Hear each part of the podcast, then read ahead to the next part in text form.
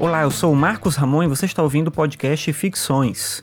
Ficções é um podcast em que eu falo sobre filosofia e também sobre coisas do cotidiano, e você pode ouvir os episódios no meu site que é o marcosramon.net barra ficções.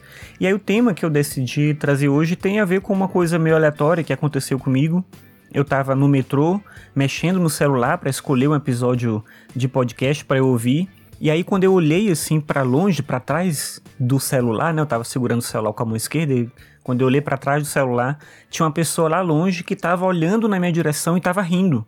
E aí quando ela viu que eu estava olhando para essa pessoa, né, quando esse cara percebeu que eu estava olhando para ele, ele meio que virou assim o rosto meio constrangido. Eu não sei se ele estava rindo de mim, alguma coisa que ele estava achando engraçado em mim, ou se ele estava só rindo e estava olhando para mim naquele momento e aí criou aquela situação naquele momento. E eu lembrei de uma outra coisa, que na verdade foi um texto que eu escrevi, eu procurei o texto aqui, porque eu tinha um blog que não existe mais. E eu escrevi uns textos sobre essa coisa bem do cotidiano mesmo, de coisas que acontecia comigo no dia a dia e tal. Isso em 2015, esse texto é um texto de 2015 e eu lembrei dele por conta disso. O nome do texto é Medindo o Metrô. E aí eu decidi trazer a leitura desse texto, eu não lembrava dele, eu lembrei nesse momento, e aí eu resgatei aqui, encontrei o texto como eu falei, não estava mais no blog, mas eu vou botar no meu blog atual, caso você queira ler o texto lá, que é marcosramon.net blog. E o texto, como eu falei, ele foi escrito em setembro de 2015 e fala sobre algo um pouco parecido com essa situação, não todo o contexto, né, mas essa coisa de você olhar para alguém e criar uma situação constrangedora nesse ambiente específico que é o metrô. Enfim, vou ler o texto aqui, é disso que se trata o episódio de hoje. Eu gosto de especular sobre coisas que não posso compreender. Ontem, voltando para casa, vi um cara entrando no metrô com uma trena. Bastou a porta fechar e ele começou a medir a porta do vagão. O metrô estava cheio e ele estava bem do meu lado. Talvez pela proximidade daquele fato inusitado, eu fiquei intrigado com aquilo. O cara mediu uma extensão da porta, depois outra, de cima para baixo, de um lado para o outro.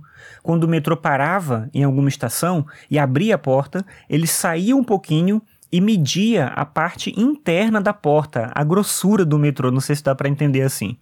Vendo aquilo, eu fiquei especulando sobre quem era aquele cara e por que, que ele estava fazendo aquilo. De repente, ele era um funcionário do metrô e estava lá para verificar algum problema na porta, mas não, ele não estava vestido como um funcionário do metrô. Parecia um cara comum, com uma aparência comum, sendo estranho em público. Ou então podia ser isso. Ele estava fazendo um trabalho técnico de algum curso e ele tinha que medir a porta do metrô para uma pesquisa. Mas não, não tem pesquisa assim, eu acho que não. Além disso, o cara não anotava nada, ele só media e media. Ou pior, ele estava ali planejando um assalto, ou um atentado, ou algo maligno desse tipo, e bem quando eu estava nesse ponto da minha alucinação, eu percebi que o cara tinha parado de medir a porta do metrô e estava olhando direto para mim. Eu senti um frio na espinha, típico de quem está fazendo o que não devia. Então eu percebi que ele ia me falar alguma coisa. Eu só gosto de medir, ele disse, com uma voz calma, paciente, como se tivesse percebido a minha curiosidade. Na verdade, a explicação dele foi desestimulante, justamente porque me tirou desse processo de imaginação e invenção. Mas eu não disse nada, apenas dei um sorrisinho e tratei de não olhar mais para ele. Durante o resto da viagem, faltavam duas estações ainda antes de eu descer, nós ficamos cada um na sua, ele contente, medindo a porta do metrô, e eu entediado, sem poder especular sobre aquilo que não era para ter resposta.